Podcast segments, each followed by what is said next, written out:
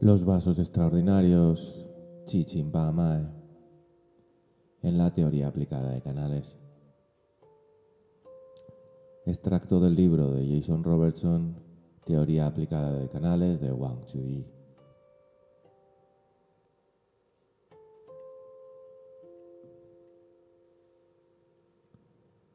Un debate sobre la fisiología clásica sería incompleto sin considerar el papel de los vasos extraordinarios. En los seis capítulos anteriores se ha explorado la función de los órganos y canales. Este capítulo examinará primero algunos conceptos clásicos fundamentales con respecto a los vasos extraordinarios. A continuación, describirá las formas en que los vasos se utilizan en la clínica moderna. Aunque los vasos extraordinarios son parte del sistema fisiológico descrito en los textos clásicos, la teoría de estos vasos extraordinarios y sus estrategias terapéuticas han evolucionado en gran medida a lo largo de los siglos. La discusión más temprana sobre los vasos extraordinarios se encuentra en los capítulos 27, 28 y 29 del clásico de las dificultades Nanjing Referencias sobre la presencia y ubicación de los vasos se hicieron incluso antes del clásico interno Neijing. Pero el desarrollo teórico completo y la teoría de aplicación clínica de los vasos extraordinarios ocurrieron mucho más tarde. Es por eso que antes de ahondar en la interesante y compleja teoría de los vasos extraordinarios, es útil primero dar unas pinceladas sobre la historia de esta idea de que hay vasos extraordinarios en el cuerpo recurriendo a las preguntas y respuestas del clásico de las dificultades durante la dinastía Han. Generaciones de médicos desarrollaron formas de entender y aplicar el concepto de que hay vasos en el cuerpo que tienen una naturaleza distinta a los 12 canales regulares Cheng En el transcurso de los siglos comenzaron a emerger patrones relacionados con los puntos de acupuntura cuya influencia llegó más allá del alcance de los canales a los que estaban asociados. Muchos de estos puntos ya se han discutido en referencias a los vasos extraordinarios que se encuentran en ciertos capítulos del clásico interno y el clásico de las dificultades.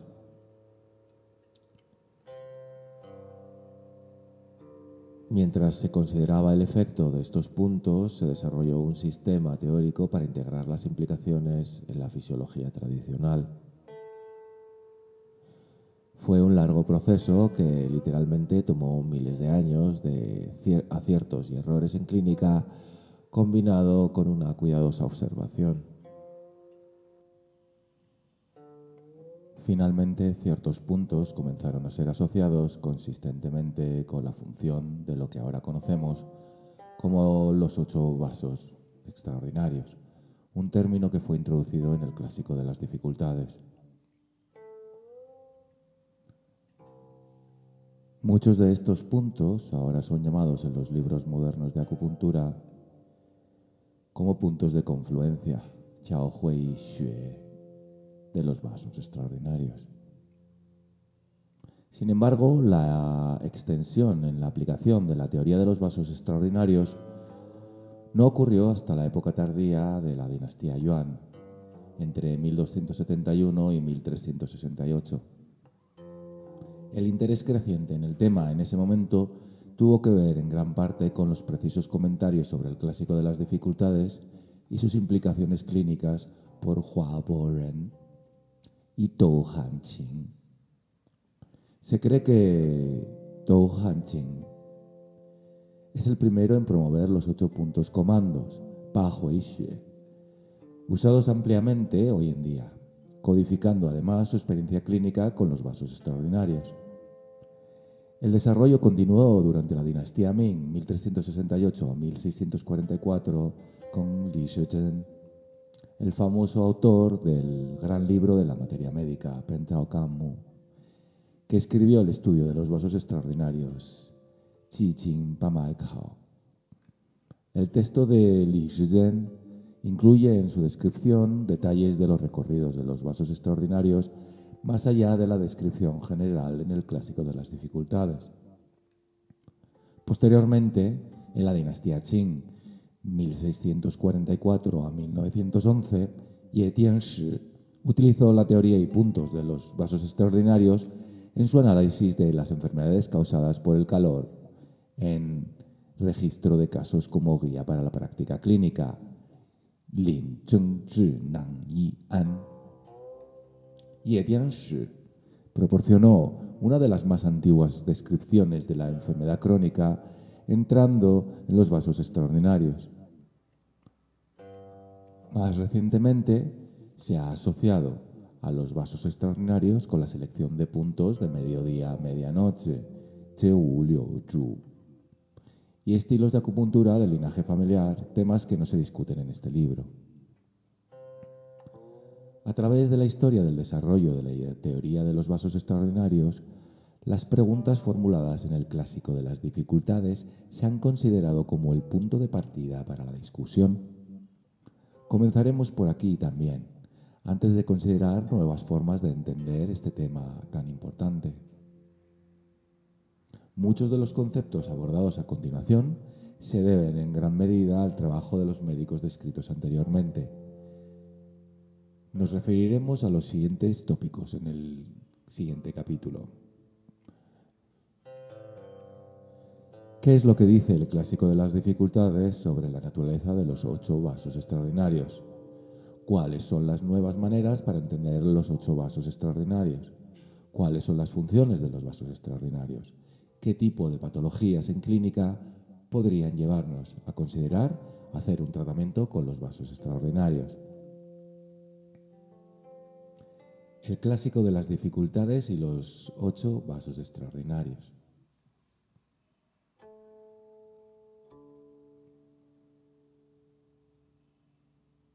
En el capítulo 27 del clásico de las dificultades se formula la siguiente pregunta.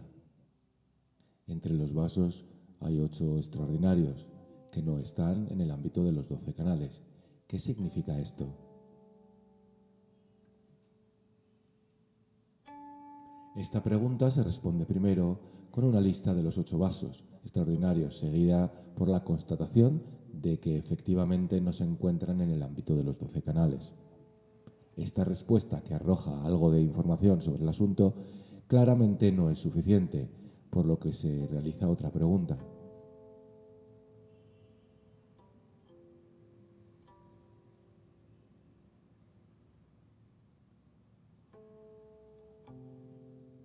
Se acepta que existen 27 vasos en el cuerpo, consistentes en los 12 canales y los 15 vasos colaterales. Además se dice que el chi del cuerpo se mueve hacia arriba y hacia abajo y a través del cuerpo en los canales. ¿Cómo puede ser que estos vasos extraordinarios existan fuera del sistema? Se responde a esta pregunta de una forma que tipifica el clásico interno y el clásico de las dificultades. No incluye descripciones técnicas de los puntos, sus ubicaciones en el cuerpo o sus funciones fisiológicas. En cambio, el clásico de las dificultades primero retorna al uso de la metáfora para aclarar la fisiología. En los textos clásicos e incluso en algunos modernos también, el funcionamiento interno del cuerpo se asemeja a la relación de la sociedad humana con el mundo natural. Esto se vio en capítulos anteriores en las metáforas del clásico interno, donde se comparan los órganos con funcionarios de la administración imperial. Similarmente, el capítulo 27 del clásico de las dificultades utiliza una metáfora de sistemas de canales de riego para iluminar la naturaleza de la circulación de chi y sangre en el cuerpo.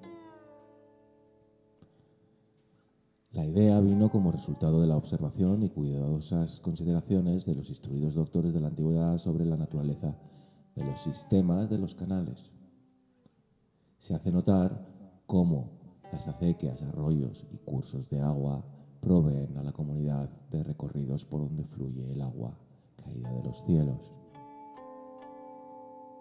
Sin embargo, en algunos casos, estos pasos de agua no son suficientes cuando hay una inundación, no se puede controlar el drenaje y los pasos de agua se inundan. De igual forma, cuando los 27 vasos están llenos, no pueden controlar la sobrecarga. En los capítulos 28 y 29 de este texto se vuelve al concepto de vasos extraordinarios. El capítulo 28 describe los recorridos generales de los vasos extraordinarios y en el capítulo 29 se describen las patologías específicas asociadas a cada uno de los ocho vasos que se tratan a continuación. De estos capítulos del clásico de las dificultades, junto con otros conceptos añadidos por escritores posteriores, los textos modernos han establecido ciertos puntos básicos acerca de los vasos extraordinarios. Estos pueden resumirse de la siguiente manera. Los ocho meridianos extraordinarios son algo completamente diferente. Esto quiere decir que hasta la naturaleza misma de las estructuras y funciones de dichos vasos son diferentes a los canales regulares. No fluyen a las extremidades superiores. Sin embargo, las conexiones indirectas a través de los meridianos regulares permiten que los miembros superiores influyan y sean influenciados a su vez por los ocho vasos extraordinarios. Solo fluyen de abajo hacia arriba en el cuerpo se consideran posibles paralelos con los patrones de flujo del sistema linfático o intersticial hacia el corazón. El recorrido del vaso TAE alrededor de la cintura provee de una obvia excepción a este principio. No tienen una conexión directa con los órganos, no tienen regiones cutáneas, canales tendinomusculares o canales divergentes. Chimpie. La función básica de los vasos extraordinarios es manejar el exceso de chi y sangre del sistema de los canales regulares. No entran en el ámbito regulador del sistema de canales.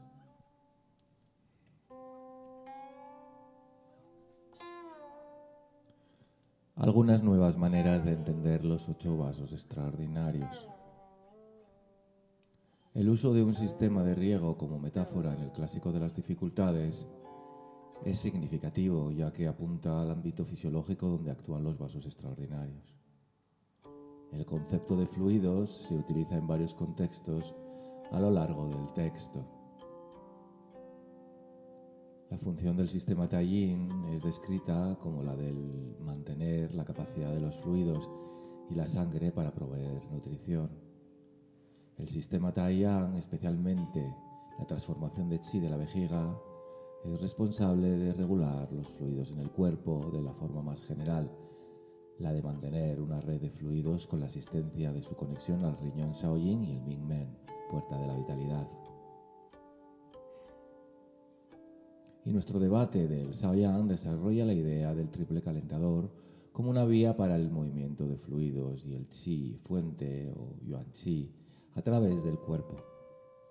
Entonces, ¿dónde entran los vasos extraordinarios en la visión de la fisiología clásica de la circulación de los fluidos? Ese es el kit de la cuestión en cuanto a lo que se refiere al concepto de extraordinario. Primero de todo, se debería decir que los ocho vasos extraordinarios no existen realmente. Es decir, no tienen vías fijas y definidas que se pueden palpar de la misma manera que se palpan los 12 canales regulares.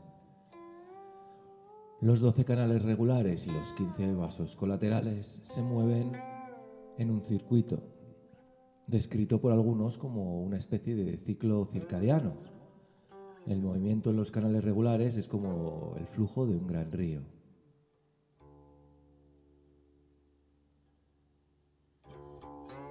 Pregunta.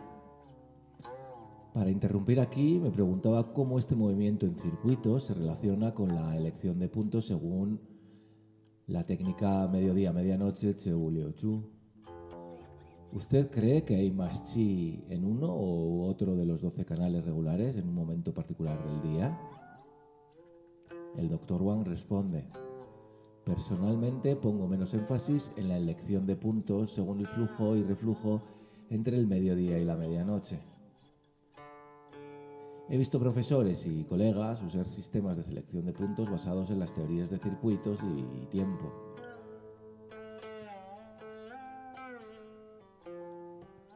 En mis observaciones he notado que siempre parecen añadir puntos más empíricos o basados en la teoría de los canales que los puntos sugeridos por la teoría de elección de puntos según el flujo y reflujo entre el mediodía y la medianoche.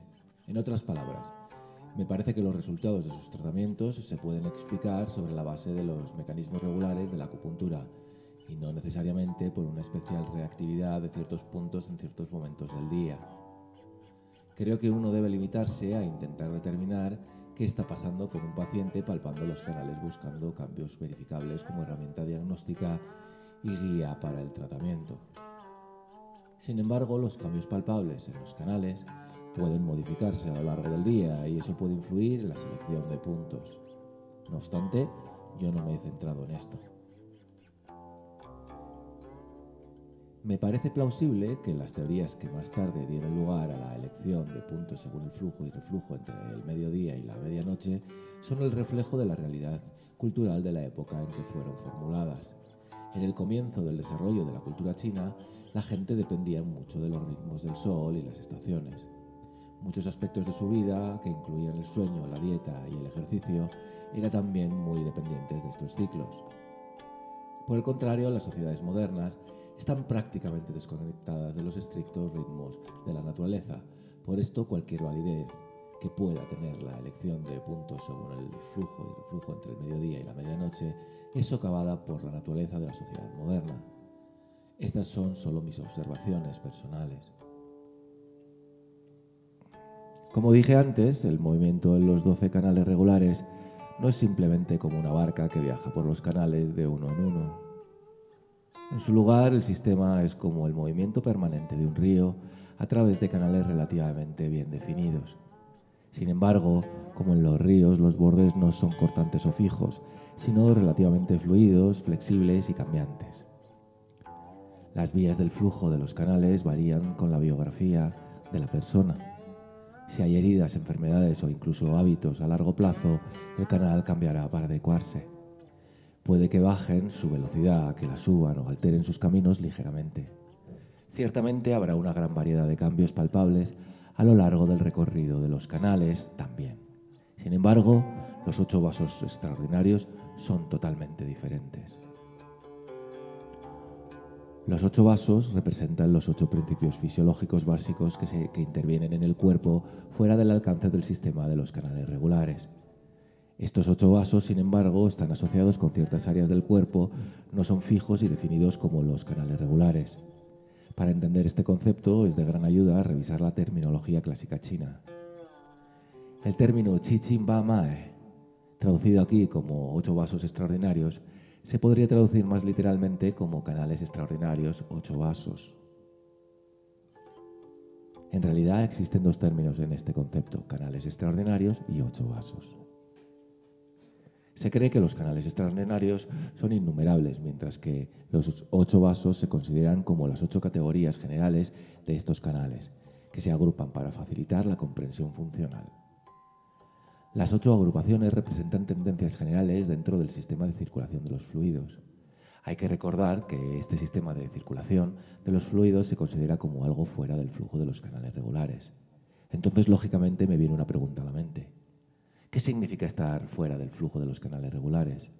Una manera de entender esto es imaginar que los ocho vasos extraordinarios como una representación de la comprensión clásica del lento movimiento de los fluidos intersticiales y posiblemente del líquido cefalorraquídeo. Estos fluidos se encuentran fuera del flujo de la sangre, sistema linfático y los órganos. Al acotar la definición de los vasos extraordinarios al concepto del movimiento del fluido intersticial, se puede ver cómo ambos conceptos se diferencian de los 12 canales regulares y de cómo actúan como reservorios sin vías de paso definidas. También es posible verlo asociado al concepto de triple calentador, citado en el capítulo 9. El triple calentador es la vía de los fluidos y el chifuente, mientras que los vasos extraordinarios regulan el movimiento en esa vía para ordenar e integrar. El triple calentador es una localización, mientras que los vasos extraordinarios son una extensa función reguladora del mismo. El fluido intersticial es el medio que se regula en este lugar. Son estos fluidos los que se mezclan con la sangre a través de las paredes de los vasos y actúan como reservorios de chi, interactuando constantemente con los 12 canales regulares. Una vez más, una metáfora puede ser útil para clarificar este punto. Mientras que los 12 canales regulares se pueden considerar como ríos que pasan entre cadenas montañosas, los vasos extraordinarios se pueden comparar a los humedales que se forman en las tierras bajas en el fondo de los valles. En la primavera, cuando los ríos tienen mucho caudal, los humedales absorben el exceso de agua. Por otro lado, en tiempos de sequía, los humedales actúan como reservorio de agua para llenar los ahora secos ríos. A lo largo del año, el agua de los ríos y todos los organismos que en ellos habitan interactúan constantemente con estos humedales. Pregunta. Estoy un poco confundido con este concepto de los ocho vasos extraordinarios, como un entorno en el que los demás canales funcionan. Cuando hablamos sobre el triple calentador, usted también lo describió como un entorno en el que los órganos operan. Entonces, ¿cuál es la relación entre el triple calentador y los ocho vasos extraordinarios? El doctor Juan responde, Sí, tanto el triple calentador como los ocho vasos extraordinarios son parte del ambiente interno del cuerpo en el sentido más amplio.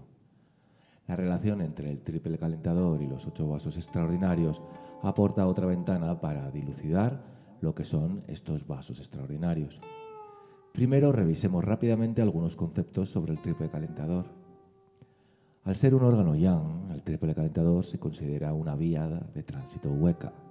Por ejemplo, hablamos como el clásico interno describe al calentador como el encargado de los vasos del agua. Además, como usted mencionó, cuando hablamos de Sao Yang nos referimos a cómo el triple calentador debería considerarse como un medio dividido en tres partes en donde funcionan los órganos. Finalmente, el triple calentador fue descrito como un pasaje a través del cuerpo para el movimiento de los fluidos y el chi fuente. Sobre este pasaje se puede hacer la analogía con el tejido conectivo en el cuerpo humano, repleto de fluido intersticial y rodeando los órganos en la cavidad torácica y abdominal. El triple calentador es también la vía de los líquidos intersticiales en los espacios alrededor de los músculos en los brazos y las piernas. Por lo tanto, ahora hemos desarrollado un modelo del triple calentador que al menos en algunos aspectos trae el órgano en el ámbito y la comprensión de la anatomía moderna. De alguna manera, hay un grado de solapamiento entre el concepto de los vasos extraordinarios y el triple calentador.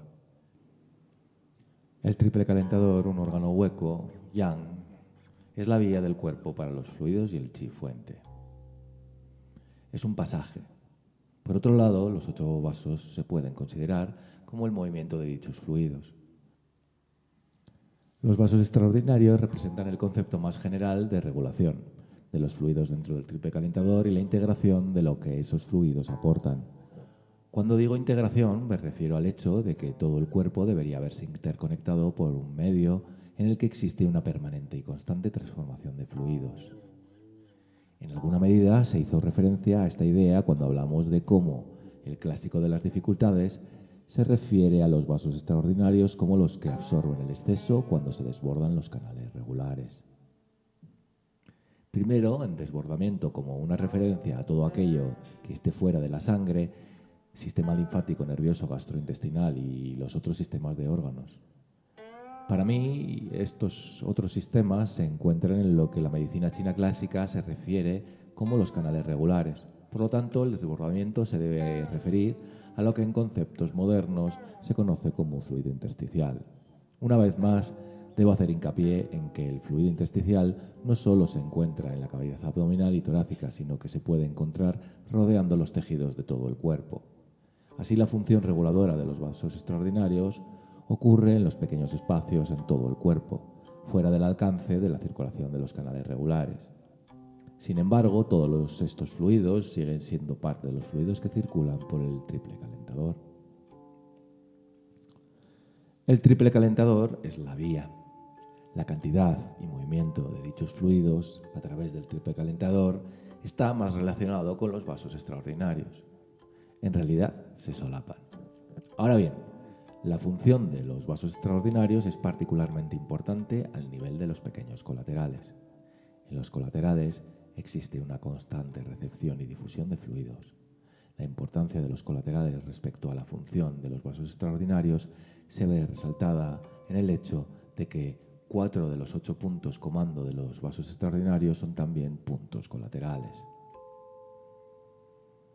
En todo el cuerpo existe una constante circulación de fluidos. En cuanto a los ocho vasos extraordinarios, nos referimos a ocho grandes categorías de circulación de fluidos. La experiencia clásica indica que cada una de estas categorías responde a estímulos asociados a cada uno de los ocho puntos comando. Este sigue siendo un aspecto muy interesante y en constante evolución de la fisiología china. Creo que la investigación moderna en anatomía y fisiología proporcionará algunas ideas interesantes que nos ayudarán a mejorar nuestra comprensión y aplicación clínica de los ocho vasos extraordinarios. Hay que recordar que nuestra comprensión actual de los ocho vasos extraordinarios no se comenzó a desarrollar realmente hasta finales de las dinastías Ming y Qing, 1368 y 1911. Se hizo mención a estas ideas en muchos textos antiguos, pero durante mucho tiempo su aplicación en clínica era prácticamente inexistente. Esto quiere decir que, por lo menos de acuerdo a los textos a los que tenemos acceso hoy en día, se discutía sobre ellos, pero no se usaban. Mi comprensión de los vasos extraordinarios se basa en la observación de pacientes en la clínica combinando con el estudio de los textos clásicos y otros más modernos. Sin embargo, me queda un largo camino por recorrer para poder decir que entiendo completamente este concepto. Basta pensar en las ideas amplias que estoy esbozando aquí, reflexionar sobre ellos en la clínica y ver si se puede llegar a una comprensión más profunda. Los ocho vasos extraordinarios representan así un principio de la fisiología clásica al que no le he dado el suficiente énfasis. Se les puede considerar como un aspecto muy importante respecto al medio en el que los 27 vasos, 12 canales regulares y 15 colaterales operan. Así como el medio natural no puede ser controlado por el ser humano, los vasos extraordinarios están más allá del control del sistema de los canales regulares. En su lugar, aportan en tiempos de escasez y reciben lo que sobra en tiempos de exceso. Este concepto tiene amplias implicaciones clínicas. Cuando unos grupos de canales se ven afectados por la presencia de la enfermedad o cuando los patrones de síntomas desafíen cualquier explicación dentro del diagnóstico por los canales u ocho parámetros, entonces ha llegado el momento de considerar los extraordinarios.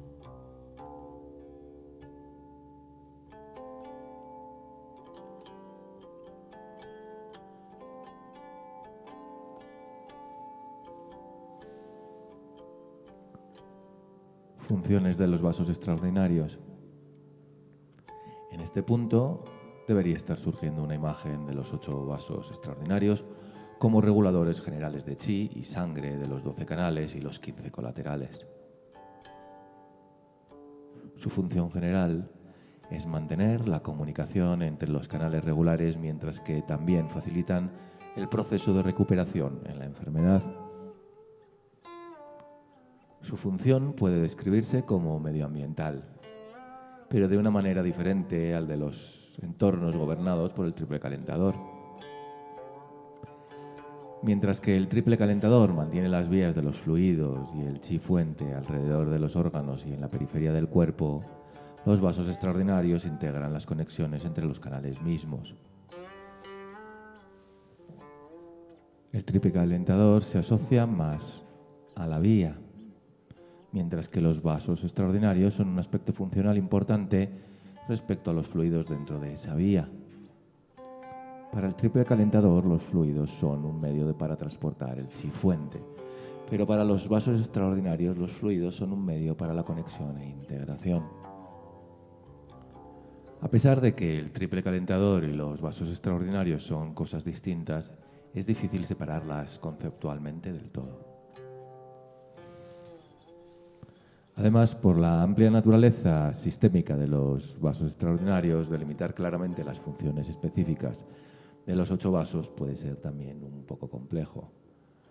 Por esto, antes de considerar las funciones individuales de cada uno de los vasos extraordinarios, será de mucha ayuda resumir algunos principios generales, considerando los vasos como un todo.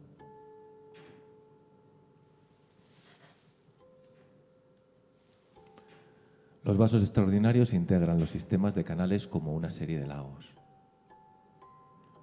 Este es un concepto que se vio anteriormente en el que se asocia a los vasos extraordinarios a reservorios a los que llega el desbordamiento y de los cuales se extrae chi y fluidos para mejorar la sangre en tiempo de necesidad. Estos fluidos no son como el agua destilada, sino que están repletos de vida, como cuando uno mira en un microscopio a algún tipo de tejido vivo. Además, cuando se piensa en los ocho vasos como reservorios, es importante mantener en mente que los reservorios tienen una función integradora. Ellos facilitan la constante interacción entre los grupos de canales irregulares. Esto quiere decir que mientras los 12 canales regulares y 15 colaterales regulan la fisiología normal, son los vasos extraordinarios los que integran a los canales mismos. El efecto es como una red dinámica de chi. Textos premodernos asocian los vasos extraordinarios a una red de pequeños lagos o canales que rodean los largos ríos de los canales regulares.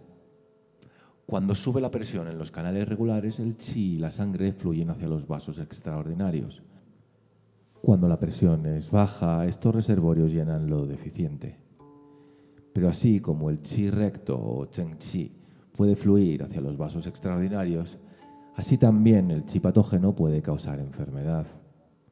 Si hay deficiencia en los canales, el chi patógeno puede fluir hacia los vasos extraordinarios, como lo hace la polución y la suciedad en un río que se mueve despacio hacia los arroyos y lagos.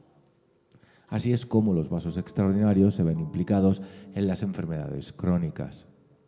Retomando nuevamente la metáfora de las vías de aguas descritas al principio de este capítulo. El concepto de los vasos extraordinarios, de acuerdo al clásico de las dificultades, viene de la observación de la naturaleza de los sistemas de agua. Tal vez los observadores vieron el movimiento del agua alrededor del lago Tai en la provincia de Changshu, cerca de la antigua ciudad de Hangzhou. El lago es enorme y relativamente poco profundo, con muchos arenales y más de 80 islas. Antiguamente eran impredecibles las inundaciones provenientes del río Huai. En algunas estaciones había inundaciones y en otras sequías. Cuando el agua era baja, los arenales y lagos aparecían creando una red de ríos interconectados. En épocas de inundación, el agua primero llenaba un área del lecho del lago para luego sobrepasar los arenales y comenzar a llenar otros hasta llenar los 2.200 kilómetros cuadrados, transformándolos nuevamente en un solo lago. La comprensión clásica de los vasos extraordinarios es similar al lago Tai. Como un lago y sus afluentes, el sistema regula y suplementa por su capacidad de absorber en tiempos de exceso y proveer en tiempos de deficiencia, aunque de todas formas el medio más eficiente para irrigar un área es siempre un río principal o canal regular.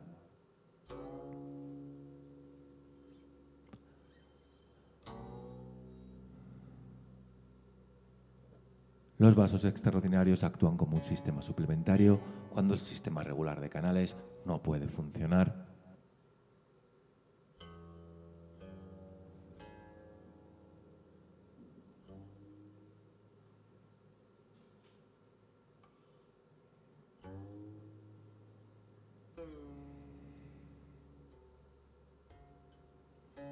Cuando los canales regulares no pueden llevar a cabo su función correctamente, los vasos extraordinarios actúan temporal o permanentemente como canales auxiliares.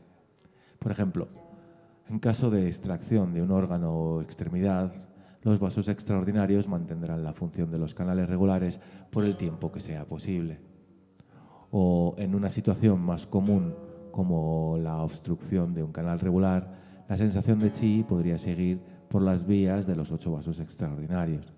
De hecho, la presencia de dolores inusuales o la sensación del chi pueden entenderse mejor al recordar la función de los vasos extraordinarios. Esta tendencia del chi y la sangre de fluir hacia los vasos extraordinarios en situaciones de obstrucción en el canal regular puede entenderse pensando en el concepto de resistencia eléctrica. El movimiento de electrones en un sistema tiende a fluir hacia un área de menor resistencia.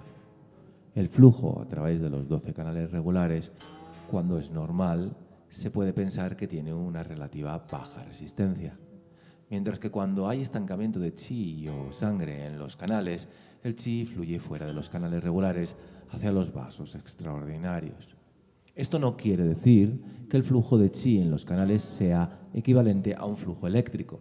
Más bien, la metáfora se usa para facilitar el entendimiento de cómo fluye el chi en el cuerpo. Hay muchos tipos de esta sustancia difusa que la medicina china llama chi.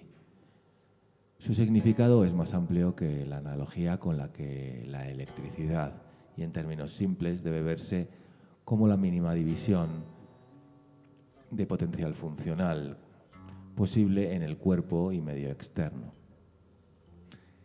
Existe, pero no tiene forma visible. Sin embargo, la electricidad es un tipo de chi. Es una subcategoría de un concepto mayor.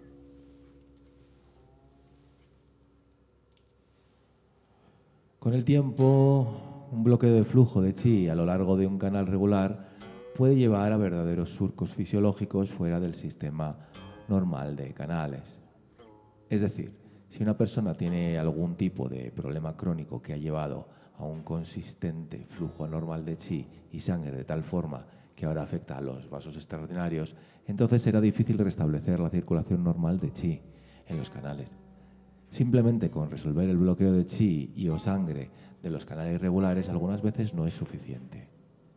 Esta es otra razón de por qué debe considerarse el uso de los vasos extraordinarios cuando se esté tratando de una enfermedad crónica o en condiciones que afecten a un grupo de canales.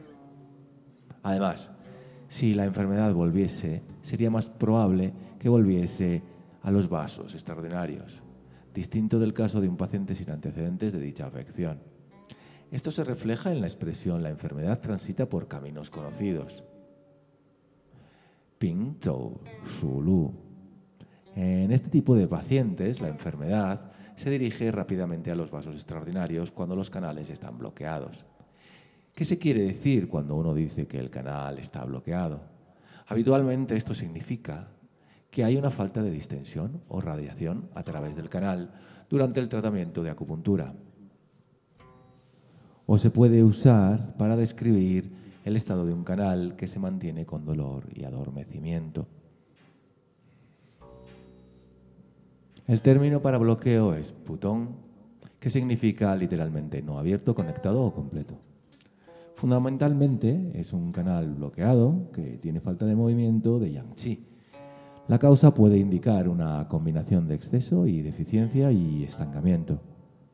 En cualquier caso, la circulación de chi y la sangre en el canal está comprometida, con la consiguiente falta de nutrición a los músculos y nervios. En el contexto de la fisiología clásica china, el efecto de esta falta de nutrición no es solo local, sino que también tiene un efecto sistémico a través del sistema de los canales. Cuando la circulación en puntos distales en las extremidades se encuentra comprometida, los órganos también se verán afectados. También cuando el flujo de chi y sangre se sale del sistema de canales regulares hacia los vasos extraordinarios, hay una recurrente falta de eficiencia. Chi, sangre, líquidos y la gran cantidad de información que pasa normalmente a lo largo de un canal saludable puede sufrir por esta lentitud en el flujo o bloqueo. A pesar de lo que los vasos extraordinarios actúan como un sistema complementario, cuando el flujo de chi está comprometido, no tienen la capacidad de imitar completamente las funciones normales de los 12 canales regulares. Dentro del sistema de los vasos extraordinarios, cada uno de los ocho vasos extraordinarios tiene funciones específicas. Mientras que el sistema como un todo tiene funciones reguladoras e integradoras, la función específica de cada vaso es mejor entenderla considerando el área del cuerpo tradicionalmente asociada a su recorrido. Esto pareciera contradecir lo que anteriormente dijimos de los vasos extraordinarios. No existen. Pero significa que a diferencia de los canales regulares, los vasos extraordinarios no tienen un recorrido estrictamente definido. Por el contrario, los recorridos que se ven en los libros de texto deberían verse como esferas de influencia. Pregunta. Estoy un poco confundido acerca de cómo estos vasos que no existen pueden funcionar en el cuerpo. Si no existen, ¿cómo se puede decir que tienen estas áreas de influencia? El doctor Wang responde, esta ha sido una de las cosas más difíciles para mí de asimilar. La forma más clara de entender esto es ver a los vasos extraordinarios como un medio a través del cual los canales regulares se interconectan. Cada vaso, como he venido diciendo, tiene un área de influencia sobre la interrelación de ciertos canales o áreas del cuerpo. Ellos cumplen la función de integración. Por ejemplo, el acto de tragar implica la lengua, más claramente asociada a los canales de corazón y bazo, la garganta, canal de riñón y el exófago, canal de estómago. La coordinación de todos los grupos musculares implicados en el acto de tragar es la función de los vasos extraordinarios. Específicamente, en este caso, el yin chao, esto es lo que quise decir cuando me refería a que los vasos en sí mismos no existen. A diferencia de los canales regulares, estos no tienen canales en sí mismos, sino que son mecanismos de integración. No es incorrecto decir que todo lo que está fuera de la circulación de los 12 canales regulares es parte del sistema de los vasos extraordinarios. ¿Qué quiero decir con esto? Estoy hablando de la circulación entre vasos sanguíneos y linfa a nivel microscópico en la circulación del fluido intersticial. Si tienes esto presente, el concepto de palpación de canales tendrá más sentido. También te permitirá subir al siguiente nivel en lo que se refiere a la elección de pares de puntos en clínica.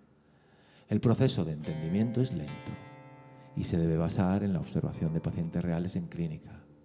Al final, los momentos de más clara percepción vendrán con el tiempo, mucho después de haber leído esta información, cuando se produzca una conexión de la vida real con las ideas aquí expresadas.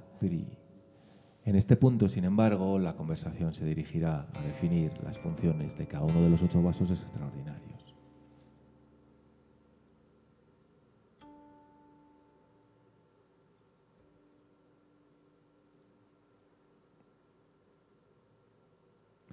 el Renma y vasoconcepción. Se dice que ambos, el Ren, concepción, y el Tu, gobernador, tienen el mismo origen. En la mujer el origen es el útero y en el hombre el área alrededor de los testículos o la próstata. Otros piensan que ambos, tanto el Ren como el Tu, emergen de la puerta de la vitalidad tanto en los hombres como en las mujeres. Cualquiera que sea el caso, se considera que estos vasos que rodean el abdomen y la columna brotan de una fuente prenatal fundamental, el reservorio de la esencia yin y el fuego de la puerta de la, vida, yang. El vaso ren es el punto de reunión del yin que asciende por el centro del abdomen y finalmente hacia la garganta y los ojos. Como un valle entre cadenas montañosas, el vasoren recolecta el yin y la sangre para que pueda madurar. Una vez más, no es un vaso como tal, sino que representa la tendencia anatómica y fisiológica de este área.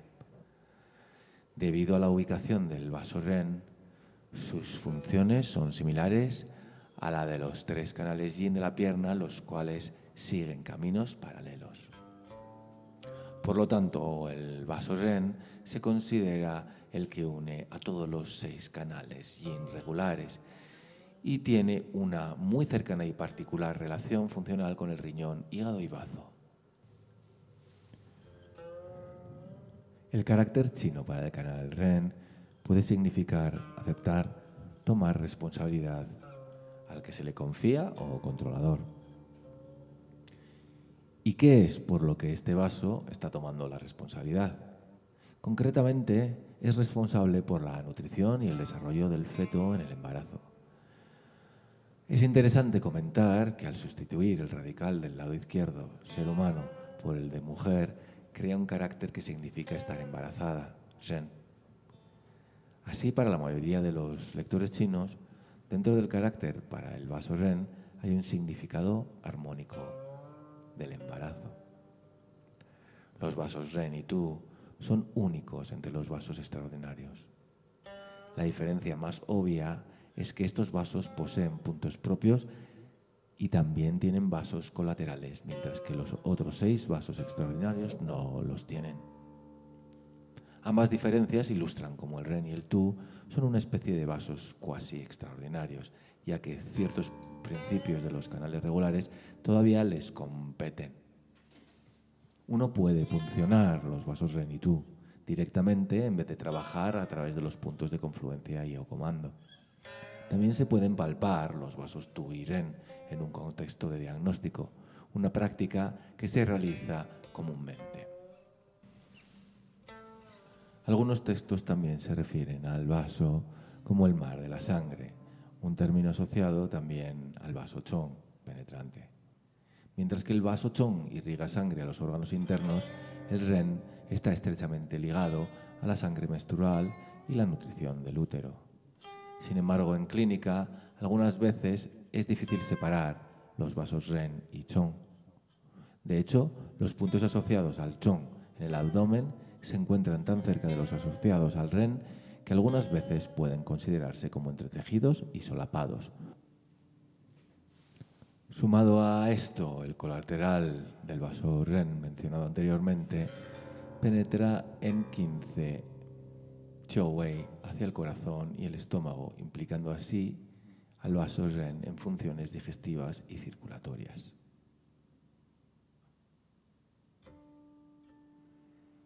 El vaso Du, gobernador.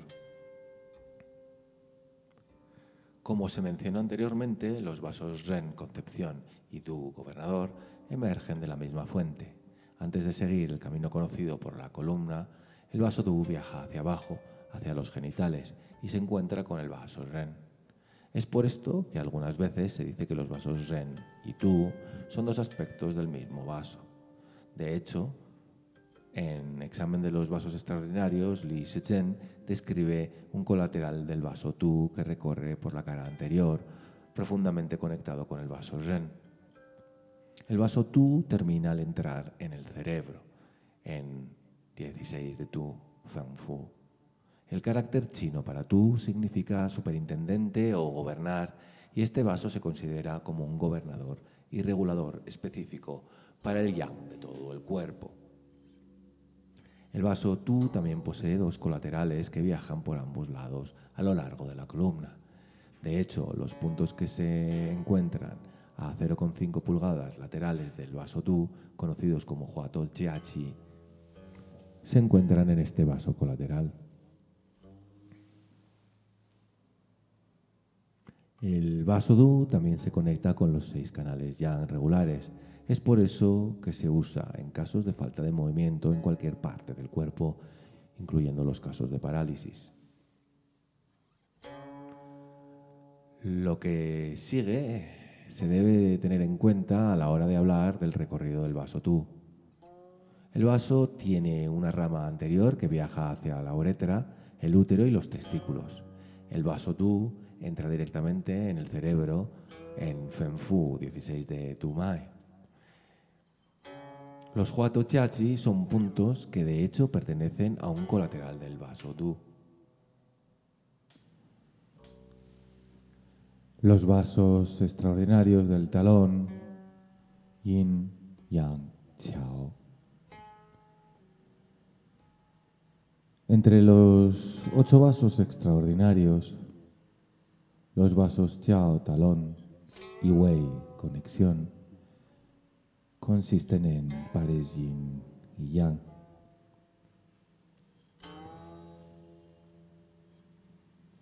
El término Chao se refiere a la tensión y relajación de músculos, más comúnmente en las piernas. Esta es una de las razones por las que algunas veces se traduce como vaso del talón. Los vasos Chiao están asociados con la agilidad y se cree también que mantienen el equilibrio en el movimiento muscular yin-yang de la marcha. Como los vasos Ren Tu, los vasos yin-yang Chiao se conectan uno con otro mientras el vaso Ren y Tu se conectan en el perineo, los vasos Yin Yang Chao se reúnen en los ojos.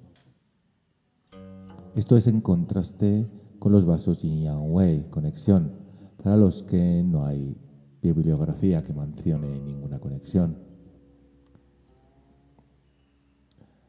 Los recorridos de los vasos Yin Yang Chao comúnmente se asocian al movimiento de los miembros inferiores. Algunos traductores también usan el término caminante como una interpretación de chao. Además, otro significado del término chao es levantar una pierna o pararse en la punta de los dedos.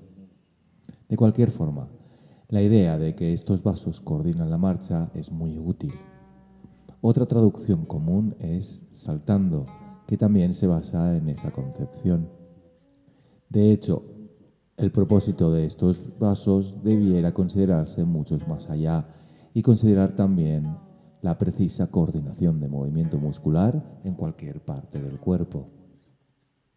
El movimiento de grupos musculares usualmente involucra los canales tendinomusculares de más de un canal y es función de los vasos Chao el coordinar este complejo movimiento muscular. La relación entre los dos vasos Chao se puede entender en el hecho de que cuando unos músculos se tensan, otros se relajan para proveer un rango libre de movimiento. El vaso Yang Chao integra los tres canales Yang de la pierna, junto con el canal Yang Ming de la mano, intestino grueso. El Yin Chao está asociado con los canales Shao Yin, riñón, Tai Yin, bazo y Tai Yang, vejiga de la pierna. Todos estos canales viajan hacia el rostro también y es por eso que los vasos Chao están asociados al movimiento facial. Y además, como se dice que el vaso Yang Chao entra por el canto externo del ojo y el vaso Yin Chao entra por el canto interno, ambos vasos están relacionados con la función del movimiento ocular, que también incluye los patrones de apertura y cierre en ritmos saludables del sueño. Otro aspecto importante se debería agregar a la interpretación tradicional de las funciones de los vasos yin yang chao que se describen anteriormente, a saber que existe un aspecto interno de la función de coordinación del movimiento muscular entre múltiples canales tendinomusculares. Esto se relaciona más específicamente con el vaso yin chao y conlleva el movimiento muscular dentro y alrededor de los órganos internos. En fisiología moderna, estos grupos musculares se consideran involuntarios, no controlables por el esfuerzo consciente y consisten en tejido muscular liso. La experiencia clínica indica que la función de estos músculos también puede verse afectada por el estímulo de puntos asociados al vaso yin-yao. Este concepto se desarrollará más adelante en la discusión sobre las aplicaciones clínicas de los vasos extraordinarios. Lo más importante a recordar de los vasos Chao es el concepto de integración de movimiento y función a lo largo de los canales tendinomusculares de más de un canal regular. Del mismo modo, mientras muchos textos modernos enfatizan la asociación del vaso Yang Chao con el movimiento de abducción muscular y al Yin Chao con el de aducción, Allí no se menciona la capacidad de Yin Chao de influir en el movimiento muscular en la cavidad torácica, especialmente cuando están implicados muchos canales en trastornos a lo largo del tracto gastrointestinal, de la garganta a los intestinos. Los vasos de conexión Yin Yang Wei Mai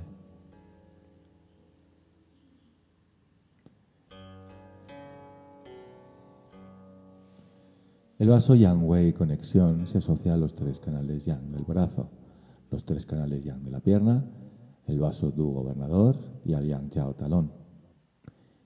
El vaso Yin Wei está asociado a los tres canales Yin de la pierna y al vaso Zhen concepción. El carácter chino para Wei quiere decir conectar, amarrar, integrar o mantener. En la mayoría de los libros en español se le traduce como conexión. También significa resguardar.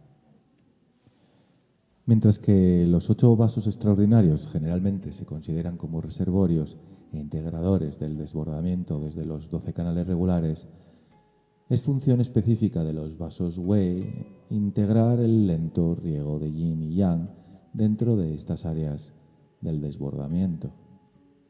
Este es un interesante concepto que se remonta al clásico de las dificultades. En el capítulo 28 de dicha obra, se describe a los vasos Wei como una red interconectada en el cuerpo que se desborda para llenar donde no hay circulación ni irrigación por parte de varios canales irregulares. Estas áreas que no están en la órbita de circulación e irrigación de los canales regulares también necesitan la estimulación del yang y nutrición del yin. La función de los vasos Wei es la de integrar la distribución de yin y yang a este nivel, o más específicamente armonizar la distribución de yin y yang por múltiples canales en estas pequeñas áreas. Los vasos Wei no proveen estimulación yang ni nutrición yin por ellos mismos. En su lugar, integran la distribución del yin y yang por los canales regulares. La capacidad de los canales regulares de proveer el estímulo yang y la nutrición yin a áreas del cuerpo que están fuera de su alcance implica la circulación a nivel de los colaterales diminutos. Ambos vasos Wei son influenciados vía los puntos comando, que además son puntos colaterales. El punto comando del Yang Wei es el 5 de triple calentador Wai Quan, el punto colateral del canal del triple calentador. Anteriormente se describió la relación entre el triple calentador y los vasos extraordinarios como una vía de los fluidos, con categorías de funciones para esos fluidos. El triple calentador es también el pasaje del chi fuente o yuan chi. Se dice que es a través de los diminutos colaterales del triple calentador que el chi fuente entra en la red integradora de la circulación de yang en el cuerpo, apoyado por la acción del vaso Yang Wei. De hecho, debe ser por esta misma razón que el nombre Sanjiao 5 o triple calentador 5 sea la puerta externa, Wai Quan, una puerta a través de la cual el Yang circula más allá de los colaterales. Similarmente, los vasos Yin Wei armonizan el aporte de Yin nutritivo más allá del nivel de la circulación de los colaterales diminutos. Su punto comando 6 de pericardio, Quan, que es también un punto colateral, es conocido como la puerta interna. El 6 de pericardio es el punto Lu enlace del pericardio, un órgano Yin lleno de sangre Yin. Los colaterales de Yin son un lugar donde abundante yin nutritivo entra en el ambiente más profundo del cuerpo. El vaso yin wei tiene la responsabilidad de armonizar la provisión de yin nutritivo entre múltiples canales. Esto es muy significativo cuando consideramos las amplias posibilidades de las aplicaciones clínicas del punto 6 de pericardio que se discutirán más adelante. En definitiva, los vasos Wei integran la provisión de yin y yang desde múltiples canales a regiones del cuerpo más allá del alcance de la circulación de los vasos diminutos. El vaso Yang Wei tiene la habilidad de irrigar con chi fuente áreas fuera de la acción de los canales regulares. Es por esto que se usa el colateral de Yang, mientras que el vaso Yin Wei influye sobre el reservorio Yin de sangre, de ahí el colateral de Yin. El clásico de las dificultades, escrito en el siglo II después de Cristo, fue el punto de partida para la descripción de los vasos extraordinarios. En el transcurso de casi 2.000 años siguientes, generaciones de médicos chinos han interpretado y reinterpretado sus pasajes desarrollando constantemente nuevas aplicaciones clínicas.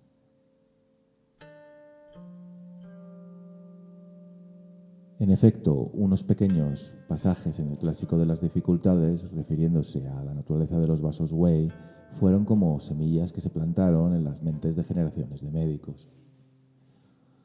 Una cita sobre un par de los vasos extraordinarios, los Wei, llevaron a especulaciones y exploraciones clínicas para ver las áreas en que todos los vasos extraordinarios actúan.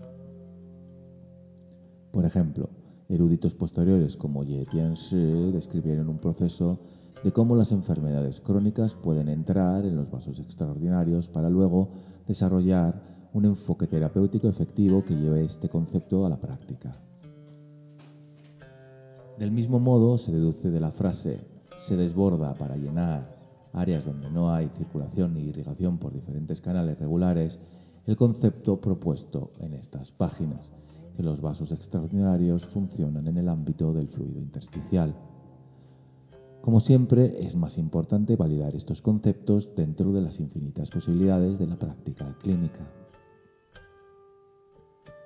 Se señaló anteriormente que una de las funciones de los vasos Wei es el riego de áreas fuera de la circulación de los canales regulares, pero estrictamente hablando, esto también se podría decir de los vasos extraordinarios en su conjunto.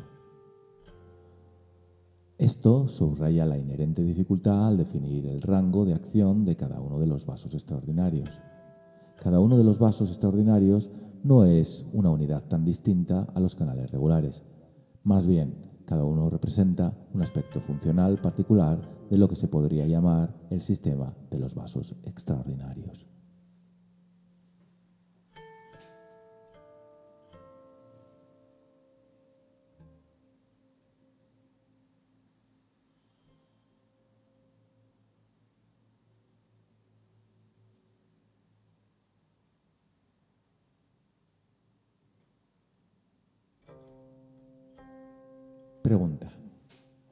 A estas alturas está muy claro que los vasos extraordinarios se pueden asociar con los fluidos intersticiales, pero ahora estoy un poco confundido con la relación del bazo en todo esto. Cuando hablamos sobre el Tai usted mencionó que el bazo está asociado a mantener el baño celular y también usó el término fluidos intersticiales en ese contexto. ¿Cómo se debería entender la función del bazo en relación a los vasos extraordinarios? El doctor Wang dice, en general, recuerde que los canales regulares interactúan constantemente con los vasos extraordinarios. No cometa el error de considerarlos dos sistemas cerrados que no se tocan nunca. Sin embargo, hay algo que debería clarificarse acerca del bazo. El bazo está asociado fundamentalmente a la capacidad del cuerpo de nutrirse a sí mismo. Junto con el estómago es la raíz del chi postnatal. Al nivel específico en que nos estemos refiriendo a los fluidos intersticiales, el bazo sigue siendo el responsable de mantener este aspecto nutritivo. Los vasos extraordinarios integran o armonizan la capacidad de múltiples canales para proporcionar nutrición pero la capacidad de los fluidos intersticiales debe proveer nutrición celular y depende totalmente del bazo. Cuando el chi nutritivo es abundante, sale de los vasos para aportar nutrición a nivel celular. También como órgano principal, envuelto en el metabolismo de la humedad, el bazo está relacionado con la reabsorción de los fluidos de vuelta en los vasos. Recuerda, sin embargo, que un síntoma de alteración en la reabsorción de los fluidos, como el edema, puede ser causado también por la falta del calor del bazo debido a la deficiencia subyacente de riñón. O puede ser debido a una falta de movimiento de la sangre asociada a una deficiencia de corazón. En cualquier caso, la cosa más importante a recordar es que no estoy diciendo que los vasos extraordinarios controlan todo lo que tiene que ver con los fluidos intersticiales. De hecho, la compleja dinámica de chi que ocurre dentro de esos fluidos depende de la coordinada interacción de las actividades que realizan canales regulares y los órganos.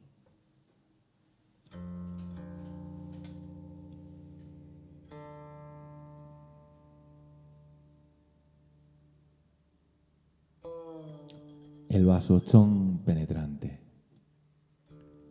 El vasochón a veces se muestra como un colateral del canal riñón, saoyin de la pierna, o viajando por el recorrido del canal de estómago Yanmin de la pierna.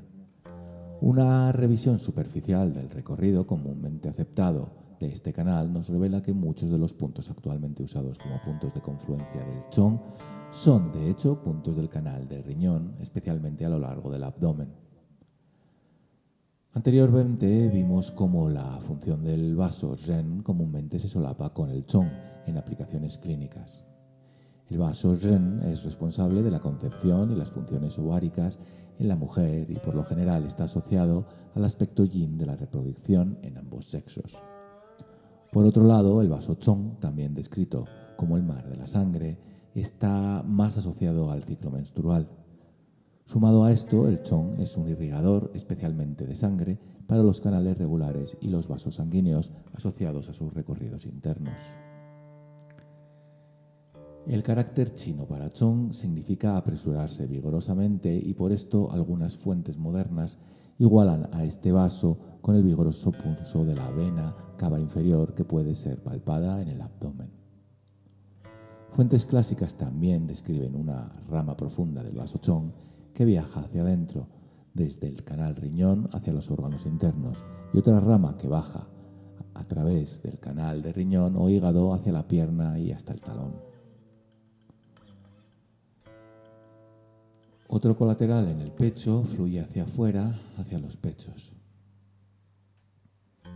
En general, el vasochón integra el flujo de sangre hacia los órganos internos. La integración no solo implica a los largos vasos abdominales como las venas aorta y cava, sino también pequeños vasos que entran y salen de los órganos abdominales, particularmente del corazón, estómago e intestinos. Una vez más, hay que recordar que el vaso chong en sí mismo no equivale a los vasos sanguíneos abdominales, sino representa más bien el concepto de integración del flujo a través de múltiples vasos.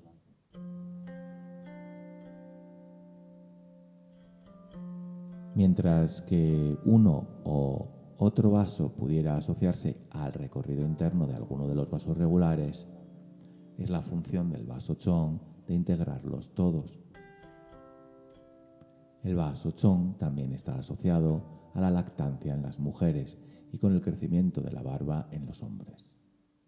Por esto, las láminas del vaso muestran comúnmente los pequeños colaterales que se extienden por el pecho en las mujeres y en la parte baja del rostro en los hombres.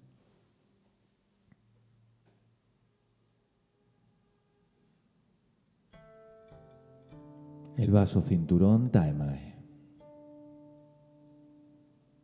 El vaso Taemai es como un lazo alrededor de la cintura que integra el movimiento de ascenso y descenso del chi a través de los canales regulares y su paso por la cintura.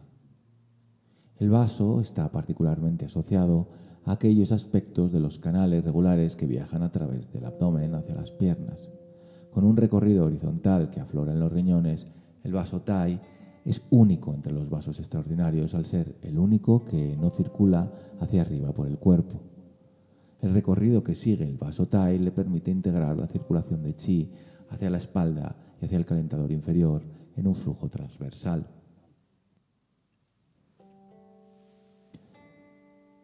Pregunta. Parece que tiene menos cosas que decir acerca de los vasos Chong y Tai. ¿Por qué razón? Doctor Wang responde. Francamente pienso que no comprendo lo suficiente bien los vasos Chong y Tai como para añadir algo significativo a los conceptos clásicos a los que nos referimos anteriormente. En la clínica, de todas maneras, uso el vaso chong, pero menos a menudo veo patologías que a mi juicio puedan categorizarse como casos de vaso TAE. Mi comprensión de los vasos extraordinarios se extrae de mi estudio de las fuentes clásicas. Al final, sin embargo, deben validarse por la aplicación en clínica. En particular, tengo que alcanzar una comprensión mayor del vaso TAI para poder usarla como guía para un principio de tratamiento. Esto es algo que todos debemos considerar y tratar de trabajar en ello.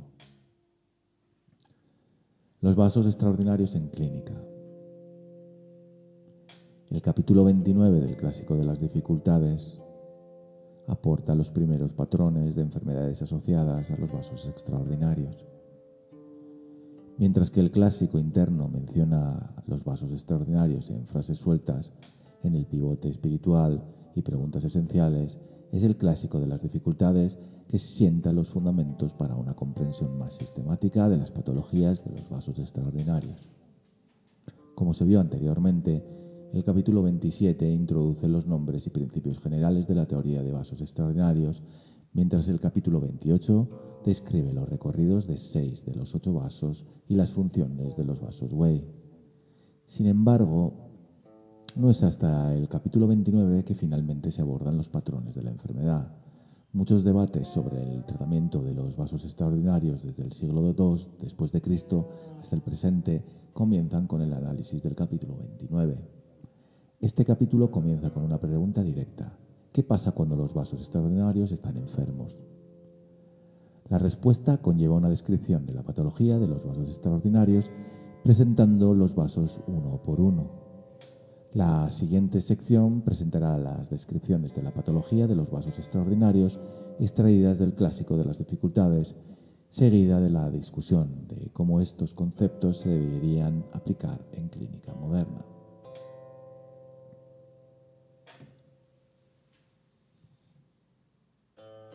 Integrando los vasos Yin Yang Wei. El capítulo 29 comienza con los vasos Yin Yang Wei y el concepto de integración. Solo estos vasos son señalados como propensos a entrar en desarmonía entre sí. En otras palabras, esta es la única patología descrita que involucra a dos extraordinarios a la vez.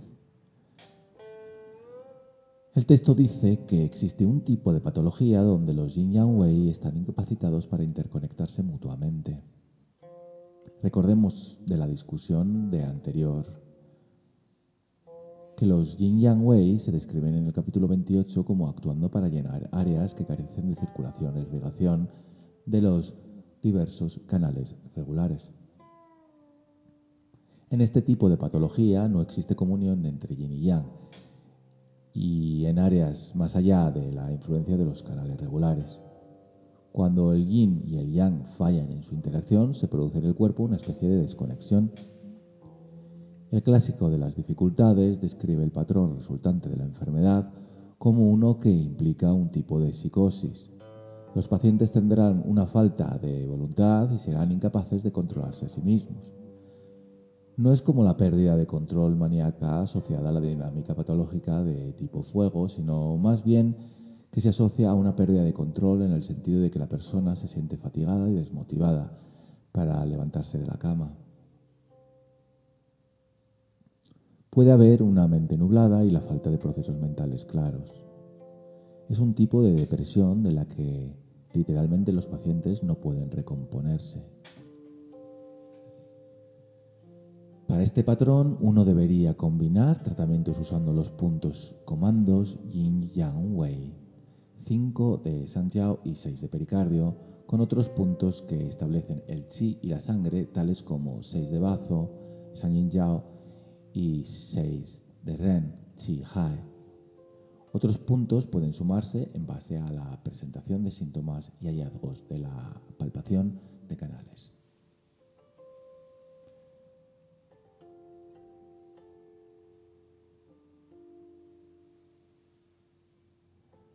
Desórdenes del Yang Wei. Cuando la función del Yang Wei se encuentra comprometida, la capacidad del Yang para distribuirse más allá de las áreas fuera de la acción de los canales regulares se encontrará también comprometida. El clásico de las dificultades describe el estado resultante como uno donde existe una sensación de escalofríos y fiebre. La falta de circulación de yang ha llevado a una deficiencia exterior. Este es un caso de defensas bajas en la que el paciente sufre fácilmente de calor y el frío del ambiente externo, similar a la conocida y familiar desarmonía nutritivo-defensiva. Hay que recordar que el punto comando del vaso Yang Wei se encuentra en el canal Sao Yang, que es Wai Quan, 5 de triple calentador. La la puerta externa. La distribución de yang qi más allá de los colaterales de los canales regulares ayuda a mantener la seguridad de la puerta defensiva del cuerpo. Del mismo modo, un adormecimiento generalizado en el cuerpo también podría implicar problemas con la circulación de los vasos yang wei. En este caso, la falta de calentamiento del yang qi conduce a una sensación de menor sensibilidad a los estímulos externos. El 20 de vesícula biliar Feng Zhi. La mayoría de los puntos de confluencia del vaso Yang Wei se encuentran en el canal Sao Yang. Mientras que el 20 de vesícula biliar es el punto más usado para llevar Yang Qi a la superficie y expulsar patógenos externos, hay que recordar que los puntos 13 de vesícula biliar y 24 de vesícula biliar son todos puntos de confluencia con el vaso Yang Wei.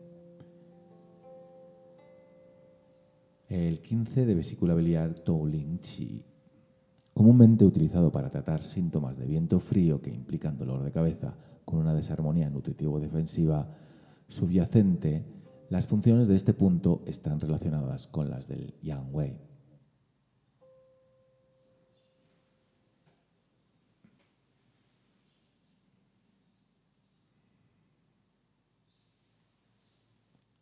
Desórdenes del Yin Wei. Una disfunción en los vasos extraordinarios asociada a Yin Wei implica una falta de irrigación de yin nutritivo a los pequeños espacios que están fuera del alcance de los 12 canales regulares. Esta falta de distribución de yin lleva a un patrón de síntomas que el capítulo 29 describe como sufrir de dolor en el corazón. Ku Recordemos la descripción anterior de las funciones Yin Wei de que la sustancia fundamental yin con la que se asocia este vaso es el aspecto nutritivo de la sangre y en particular la sensación de calma producida por el flujo de sangre amplio que llega hasta los más pequeños espacios en todo el cuerpo. Un patrón yin wei no necesariamente se acompañará de dolor en el corazón, aunque podría, sino que incluirá más bien una particular sensación de angustia emocional que lleva a una sensación de malestar en el órgano. Este es, por supuesto, un patrón que comúnmente se trata con 6 de pericardio Nei Quan como punto comando del vaso Yin Wei. Pericardio 6 ayuda a restablecer la función del Yin Wei para beneficiar al corazón y por lo tanto al estado emocional, mejorando la circulación de sangre yin en los pequeños espacios más allá de los canales regulares. La mejora de la armonización de la circulación de la sangre en los vasos sanguíneos asociados a los canales regulares Puede también ayudar en el tratamiento de la pérdida de la voz, dolor estomacal, epilepsia y otras molestias digestivas generalizadas que incluyen esta sensación de angustia y malestar emocional.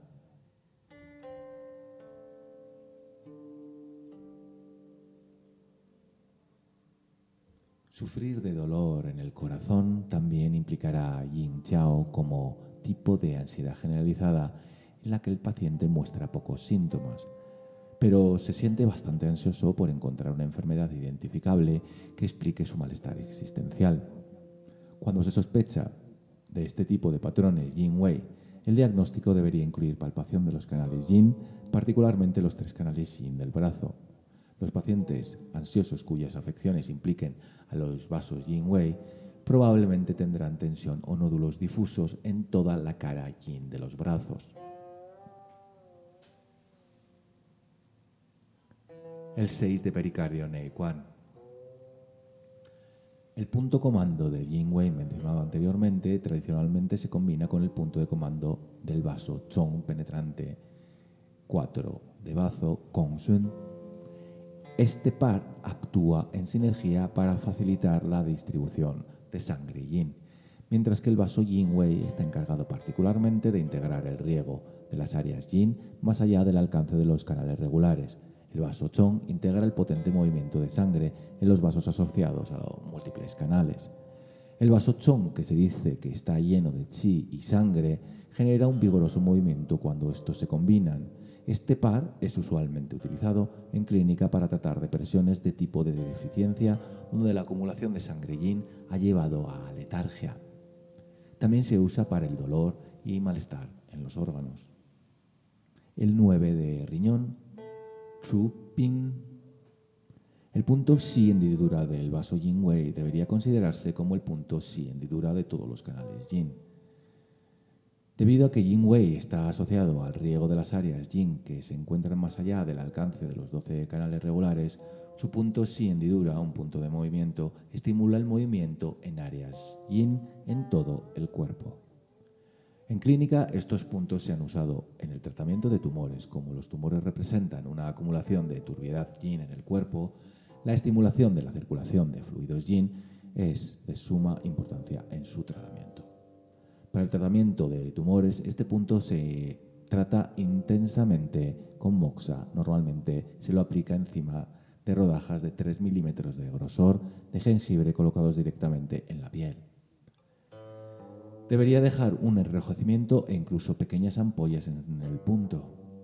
Una explicación moderna de este fenómeno podría incluir la consideración de una respuesta inmune generalizada causada por un leve daño provocado en los tejidos en ese área en particular. Desórdenes del Yang Chao. El clásico de las dificultades describe al Yin Yang Chao como un tipo de función reguladora de equilibrio entre yin y yang. Debido a que el carácter Chao lleva implícito el concepto de caminante, la mayoría de las aplicaciones clínicas modernas conllevan consideraciones sobre el equilibrio funcional entre la musculatura medial y lateral de las piernas. El capítulo 29 describe la disfunción del vaso Yang Chao como un patrón en el que el Yin Chao está flácido mientras que el Yang Chao está tenso. Recuerde que el recorrido del vaso está asociado a los tres canales yang de la pierna, junto con el canal de intestino grueso yang ming del brazo. Tal como fue descrito anteriormente, una comprensión más amplia de la función del vaso Chao lleva a la idea de integración de la función motora entre los canales tendinomusculares de múltiples canales regulares. Las patologías en las que está comprometida la capacidad del cuerpo para realizar movimientos complejos, también podrían implicar los vasos Chao. Yang Chao está probablemente relacionado con alteraciones relacionadas con la coordinación de los canales tendinomusculares entre los múltiples canales Yang. Ver el caso del estudio al final del capítulo. Los recorridos de ambos vasos Chao terminan en los ojos, por lo que fuentes más modernas también asocian al vaso Yang Chao con el insomnio.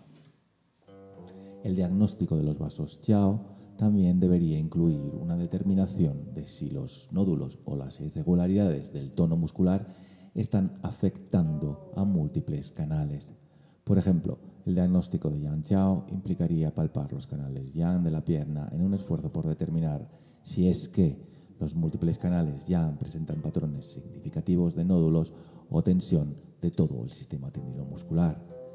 Esta es una habilidad difícil de adquirir y requiere que se diferencie si el estado afecta a varios canales o simplemente a un solo canal, que con el tiempo ha comprometido la circulación en los otros canales. Algunas veces, por supuesto, un estado que comienza con un solo canal puede posteriormente propagarse a varios canales y por lo tanto a los vasos extraordinarios. Recordemos, de nuevo, que las condiciones asociadas a los vasos extraordinarios implican problemas con la integración y comunicación entre múltiples canales regulares. El 62 de vejiga Senma. El punto comando de Yang Chao es generalmente usado para problemas de equilibrio y coordinación. El Yang Chao está involucrado particularmente en la coordinación de múltiples grupos musculares, no solo para caminar, sino también para el equilibrio. Pacientes mayores con problemas de coordinación o incluso pacientes jóvenes que son torpes en cuanto a su motricidad normalmente son tratados con este punto.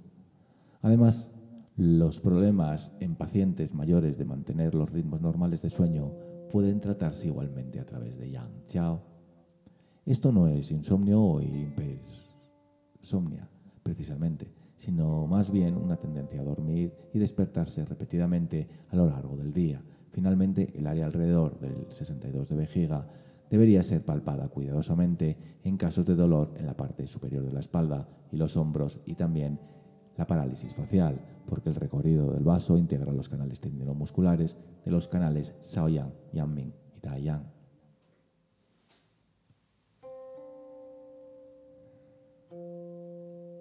Desórdenes del Yin Chao. Tal como su vaso par, Yin Chao está vinculado con la coordinación motora específicamente entre múltiples grupos de canales tendinomusculares de los canales Yin. El capítulo 29 del clásico de las dificultades describe una patología de Yin Chao como flacidez a lo largo del Yang Chao y tensión a lo largo del Yin Chao. Por esto la aplicación moderna más común implica tratamientos de estados donde existe tensión a lo largo de la cara medial de la pierna y flacidez a lo largo de la cara lateral de la pierna. Además, como se señaló anteriormente, la experiencia clínica indica también que hay una relación del yin chao con la musculatura que rodea a los órganos internos. Por ejemplo, el movimiento peristáltico del tracto gastrointestinal podría implicar la integración realizada por Yin Chao de varios grupos de canales tendinomusculares internos. Específicamente, los problemas relacionados con la deglución o la digestión después de un accidente cerebrovascular responden muy bien al tratamiento con Yin Chao. Una eficaz combinación de puntos para lidiar con el aspecto muscular interno de Yin Chao lleva a la combinación del punto colateral del corazón 5 de corazón Tong Li con el punto comando de Yin Chao 6 de riñón Chao Hai, recuerde que el 5 de corazón vigoriza la circulación de sangre en los colaterales Yin. Es por esto que se le considera para tratar patologías que impliquen la microcirculación, particularmente en el cerebro. La combinación de un tratamiento de los colaterales asociado con la microcirculación de la sangre con uno que beneficia la coordinación del movimiento de la musculatura interna, proporciona una buena combinación de puntos de base. Otras patologías asociadas tradicionalmente con Yin Chao incluyen hipersomnia o constante deseo de dormir y epilepsia. Otra aplicación interesante de la teoría de los vasos Chao implica la consideración del ritmo circadiano del paciente o el movimiento de los órganos en determinados momentos del día si un paciente presenta síntomas que ocurren a la misma hora cada día, uno debiera considerar tratar los vasos Chiao. Estos síntomas podrían implicar incluso algo como tos recurrente o dolor abdominal. Síntomas que ocurren en momentos predecibles pueden estar vinculados a problemas en la sincronización en el movimiento de los órganos. Por lo tanto, cuando se dice que el vaso yin chao está asociado al movimiento de los órganos internos, esto se debe entender en el más amplio sentido posible. Si los problemas ocurren en el mismo horario todas las noches, hay que considerar el yin chao y si ocurren durante el día, el yang chao. Un razonamiento similar sugeriría utilizar los vasos chao para tratar el jet lag, una alteración que afecta el ritmo de los órganos. En todos estos casos debería realizarse una cuidadosa palpación de los cruces de los vasos Chao y sus puntos comandos para verificar si están implicados. 6 de riñón Chao Hai.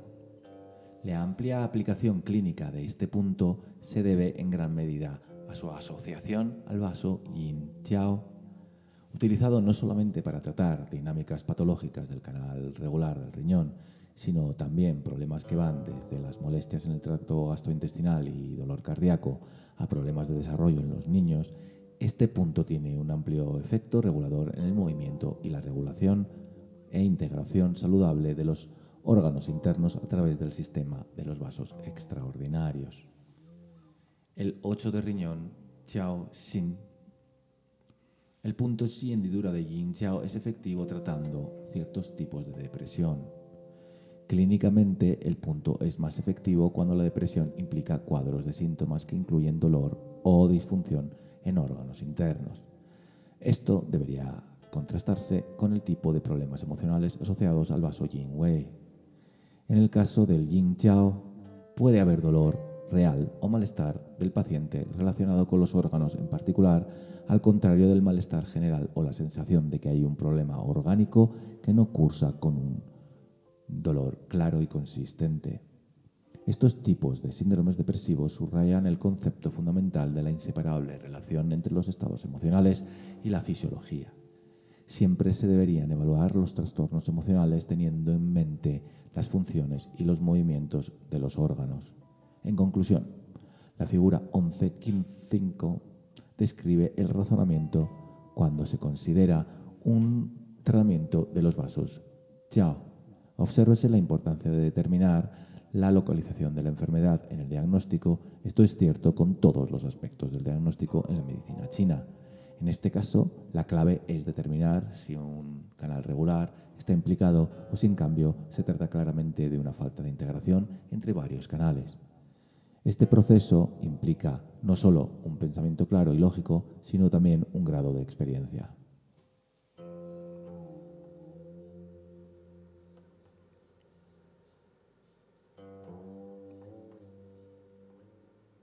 Desórdenes del vaso Chong. El capítulo 29 del clásico de las dificultades asocia al vaso Chong con el chi a contracorriente, ni chi, el cual provoca urgencia o prisa en el cuerpo. El término a contracorriente se refiere a una inversión en el flujo normal del chi. Es por eso que el Chong se asocia a una variedad de problemas que conllevan un inapropiado movimiento del chi en el medio interno profundo.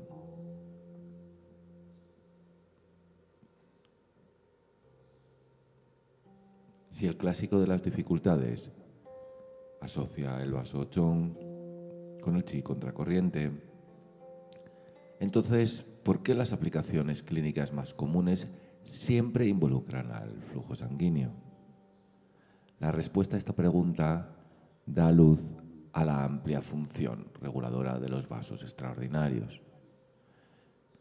Primeramente, debería recordarse que el concepto de inversión es muy amplio en medicina china. El término podría describir el vómito, inversión del flujo del chi de estómago o referirse a conceptos más sutiles de acuerdo a la apropiada dirección de la dinámica de chi en órganos y o canales específicos. En el caso de un trastorno del vaso chong, habrá inversión del flujo del chi que no es de un órgano o canal específico. Debido a que la sangre es la madre del chi y el chi gobierna la sangre, una inversión generalizada del chi manifiesta un amplio desorden en el movimiento regular de la sangre. Esto lleva a una sensación física de urgencia en la dirección errónea. Una vez más, la función de los vasos extraordinarios es amplia y va más allá del alcance normal de los canales u órganos individuales. Clínicamente, el vaso chong está más estrechamente asociado con la integración del flujo sanguíneo de los vasos sanguíneos asociados a los múltiples canales en la cavidad abdominal. Se considera tratar el chong cuando la inversión provoca una falta de distribución apropiada de sangre en los órganos internos, con síntomas como dolor abdominal y o espasmos. Otros síntomas que también pueden asociarse a la inversión en la dinámica del flujo del chi en el interior incluyen vómito, asma o biomédicamente definidos problemas con la vascularización de los órganos, especialmente cuando el paciente describe que están acompañados de una fuerte sensación de un movimiento interno extraño. Juan Su, el 16 de riñón, este punto es usado comúnmente en casos que implican al vaso chong, donde hay una menstruación dolorosa debido a una falta correcta de distribución de la sangre en el útero. El 4 de bazo Kong Sun, el punto comando del vaso chong, es muy útil resolviendo específicamente el chi a contracorriente no solo funciona bien para síntomas como las náuseas o el dolor estomacal, sino para la hipertensión que lleva a una sensación pulsante o congestión o incluso dolor en la cabeza.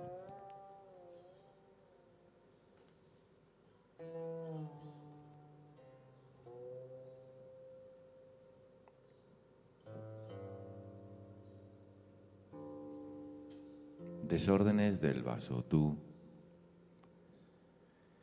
El capítulo 29 describe los trastornos del vaso tú como aquellos que implican rigidez de la columna e inversión chue. Este término se explica más ampliamente en la introducción a Chue Yin, ver capítulo 7 de este libro.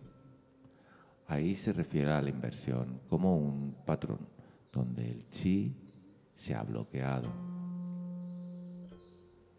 En el caso de deficiencia del vaso tu, el mar del yang chi, hay una inversión en el flujo del yang que conduce a la incapacidad de llegar a las extremidades. El resultado es frío en las manos y o pies. Con inversión nos podemos también referir a un estado donde hay rigidez a lo largo de la columna o la espalda que crea tensión en el cuerpo, llevando a la persona a doblarse hacia atrás, por lo tanto comprimiendo las vértebras. Pregunta. Anteriormente, hablando del vasochón, usted describió una patología de chi a contracorriente chi-ni, mientras que las patologías del vaso tu incluyen la inversión, chue, en este caso, ¿qué opina sobre estos términos aparentemente semejantes?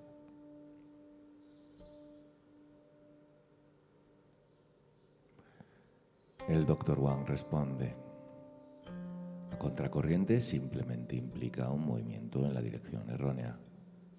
Esto podría ser un movimiento de chi o de sangre. Inversión implica un tipo de separación que cae. También pero es más que solo eso. Es una separación que en esencia puede también provocar movimientos impropios. Lo más común es que conlleve la separación de yin y yang. En el caso del vaso tú, hay una inversión que ha llevado a frío en las extremidades. El yang se ha separado y no está conectado hacia afuera a las manos y a los pies. La sensación de frío comienza en la punta de los dedos, el punto más lejano. En clínica, problemas como los de distribución de yang, chi son habituales y pueden llevar a variedad de síntomas. Dificultades con movimientos corporales o un fallo sistémico del calor fisiológico son ejemplos generales de cómo la inversión del canal Tu lleva a la enfermedad y al malestar puede que haya también áreas particulares del cuello y o la espalda que parezcan carecer de circulación del calor fisiológico. Los problemas del desarrollo en niños, lesiones vertebrales y algunos tipos de epilepsia también responden bien a los puntos del vaso tú.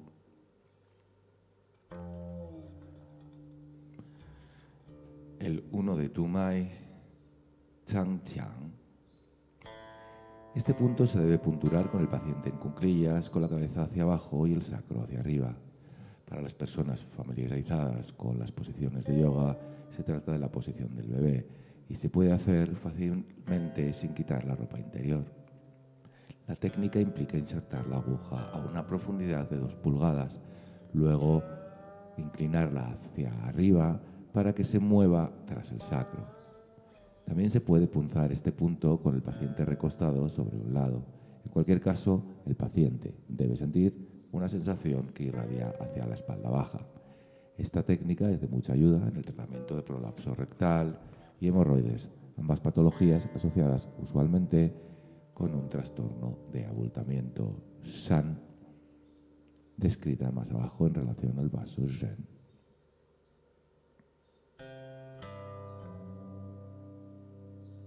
el 9 de Tumai, Yang.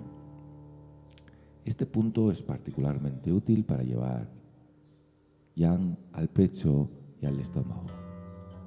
Es un punto importante para el tratamiento de asma crónica o úlceras debidas a la acumulación del frío. El punto o otros puntos del Du próximos se usan generalmente para casos de malestar digestivo asociados al exceso emocional. En este tipo de pacientes la columna se debería palpar sobre y bajo el 9 de Tu para buscar nódulos, tensión o malestar. Estas áreas se deben punzar después. El 12 de Tu, Sen Chu este punto se usa bastante en casos pediátricos, particularmente aquellos que conllevan problemas del desarrollo. Es útil en niños que no asimilan apropiadamente el chi postnatal debido a una deficiencia de yang. El punto se trata usualmente con moxa también para tratar el asma de tipo frío. El 19 de Tumai Houting este punto es usado para estimular el yang, para restablecer la circulación en todo el vaso tu. Es comúnmente usado para el tratamiento del dolor lumbar. Una estimulación vigorosa de este punto seguido de una tos inducida puede sacudir el vaso tu, ayudando así a recuperar el tono muscular.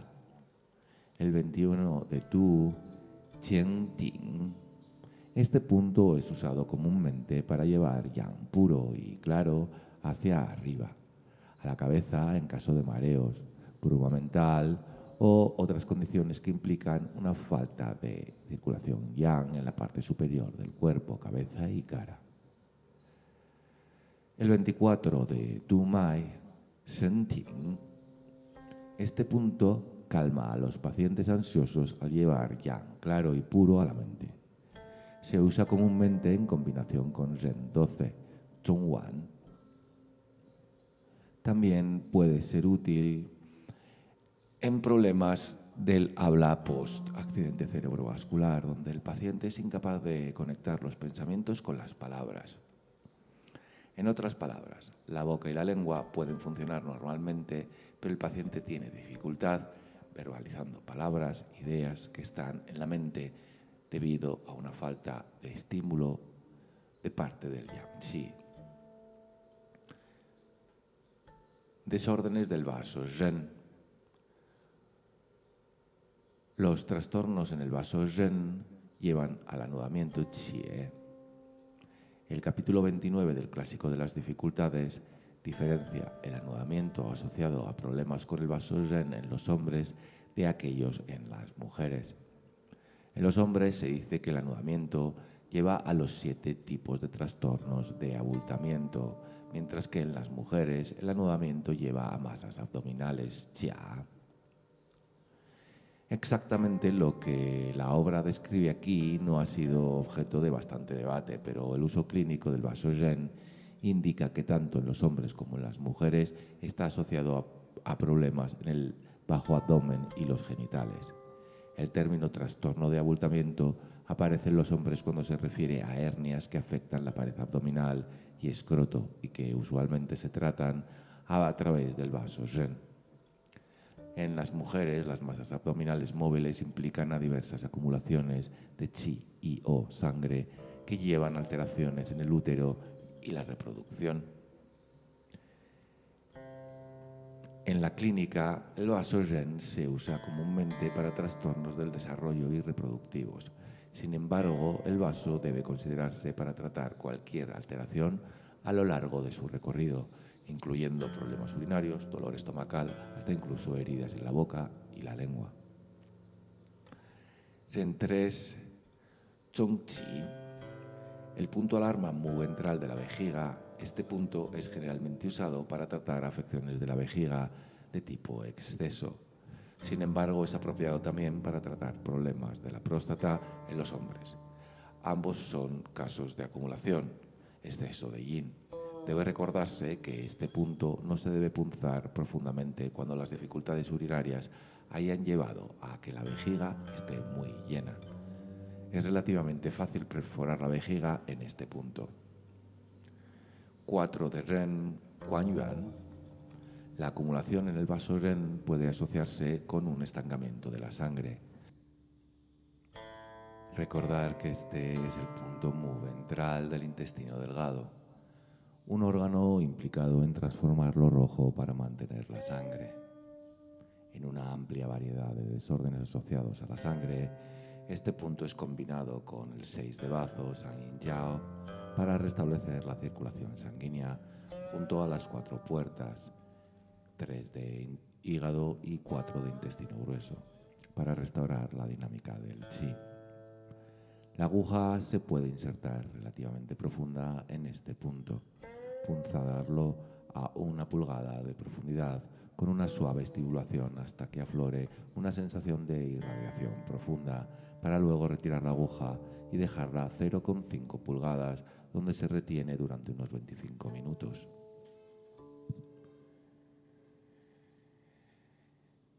El 6 de Renmai Chihae. Este punto llamado el mar del Chi Chiha, cobra particular relevancia en muchos tipos de meditación y prácticas asociadas al Qigong. Además, como este punto está ubicado en el vaso Ren, que es de naturaleza Yin, tiene la capacidad de aumentar el Chi que procede de la cercana puerta de la vida. En casos donde los canales están agotados, se combina con los puntos de las cuatro puertas Kai Quan. Mientras el Ren 4 combinado con las cuatro puertas Kai Quan nutre más el Yin, el Ren 6 es mejor para beneficiar el Chi. En pacientes obesos se usan incluso agujas de 3 y 4 pulgadas para una estimulación inicial poderosa, para después retornar a una profundidad superficial a 0,5 pulgadas y dejarlas allí retenidas. El 11 de Ren, Li.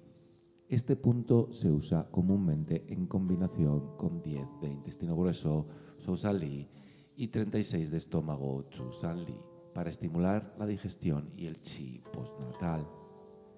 Siempre tiene un efecto tonificante y por lo general no se dispersa. El 12 de Ren, Wan. Este es un punto comúnmente usado.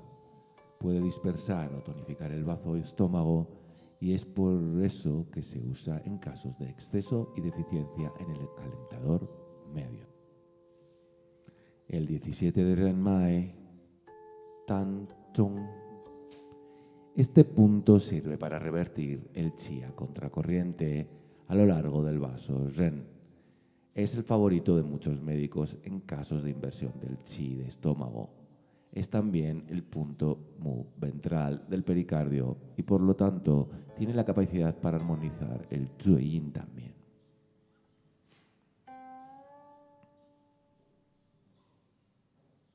Desórdenes del vaso Tai.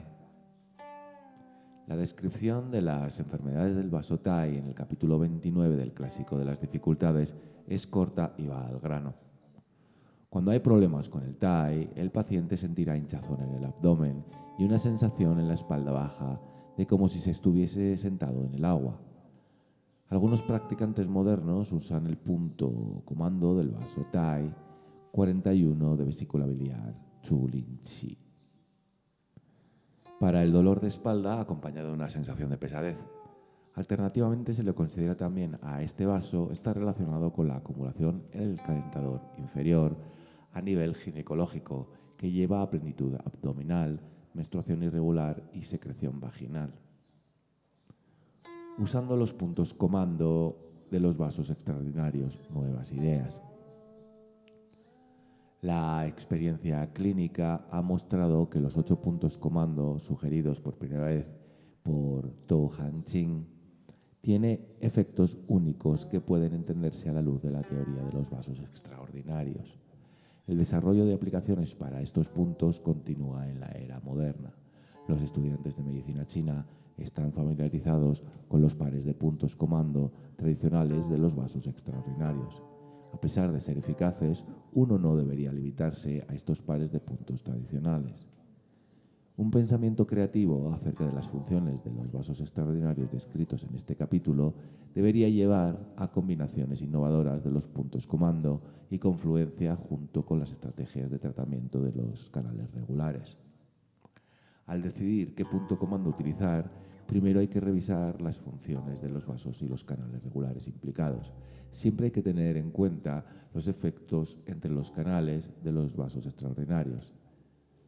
También hay que recordar que cuatro de los ocho puntos comando son también puntos colaterales de los canales regulares. Esto es debido a la especial capacidad de los puntos colaterales para vigorizar la circulación en los pequeños vasos entre los canales regulares y los líquidos que están relacionados con la función de los vasos extraordinarios.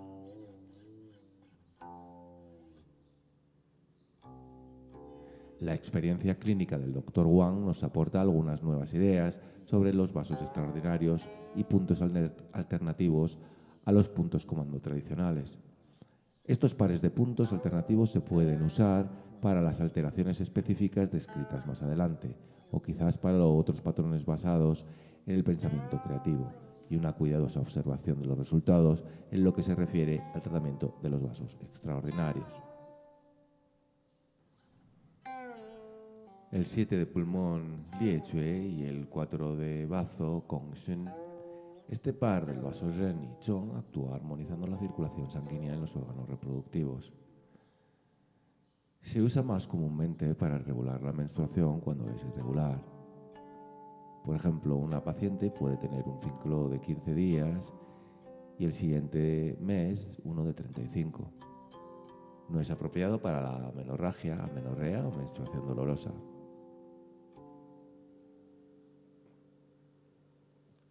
La combinación Neikwan Chao Hai, 6 de pericardio y 6 de riñón. Este par combina Yin Wei con Yin Chao.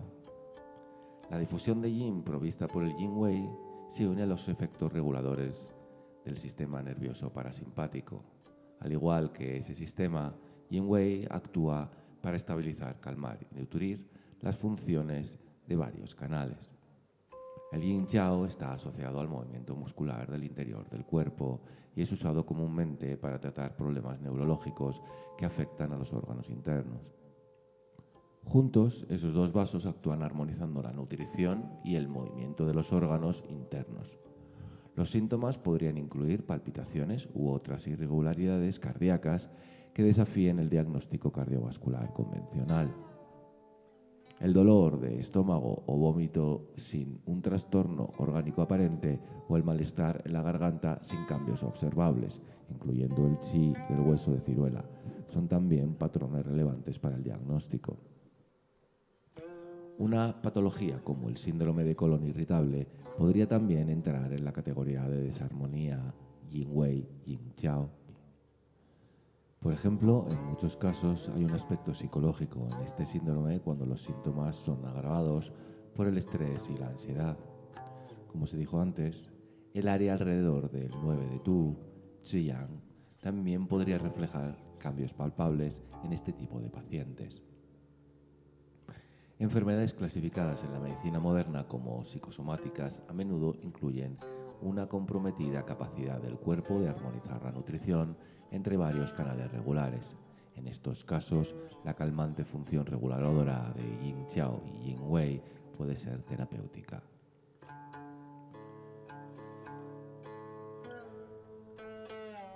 La combinación de 5 de triple calentador Wai Quan y 62 de vejiga Mai.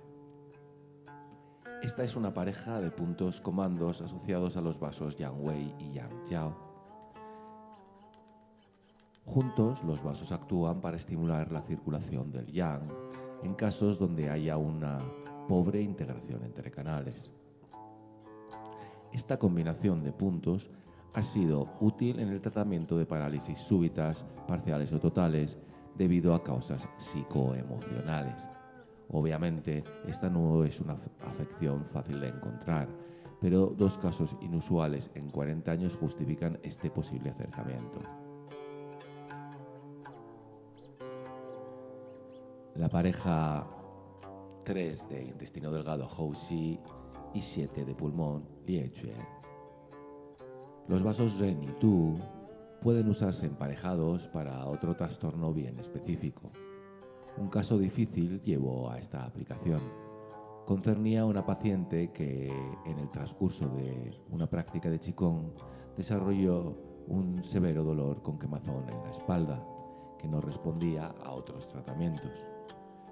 Discutiendo la historia con el paciente, este reportó que el dolor comenzó después de practicar una técnica diseñada para hacer circular el chi alrededor del estómago y la espalda. El dolor de espalda apareció después de un día de haber practicado dicha técnica durante muchas horas y luego volvía muy intensamente cada vez que comenzaba a meditar. Como la técnica meditativa estaba enfocada a mover el chi a lo largo del recorrido de ambos vasos, la posibilidad de un bloqueo en el vaso Ren Tu me vino a la mente y seleccioné este par de puntos. Los resultados fueron muy buenos. De hecho, durante algunos años, otros practicantes de Qigong con este patrón de síntomas vinieron para tratarse. Este par de puntos, por lo tanto, se debería considerar en otros casos de dolor de espalda de tipo exceso en individuos saludables. Al usar los ocho puntos de confluencia, hay algunas cosas que se deben tener en cuenta acerca de la técnica. Primero, la punción de estos puntos debe hacerse más superficial que cuando se usan para afectar a su canal regular correspondientemente. La mayoría de los puntos son efectivos a una profundidad de 0.2-0.3 pulgadas y usualmente no más profundo de 0.5 pulgadas. Segundo, los puntos deben ubicarse de manera precisa. Esto no quiere decir que se debieran medir de manera precisa, sino que el practicante debe palpar el canal cuidadosamente. Busque a lo largo del recorrido del canal apropiado una apertura, blandura o nódulo o un punto sumamente sensible. Este será la ubicación del punto.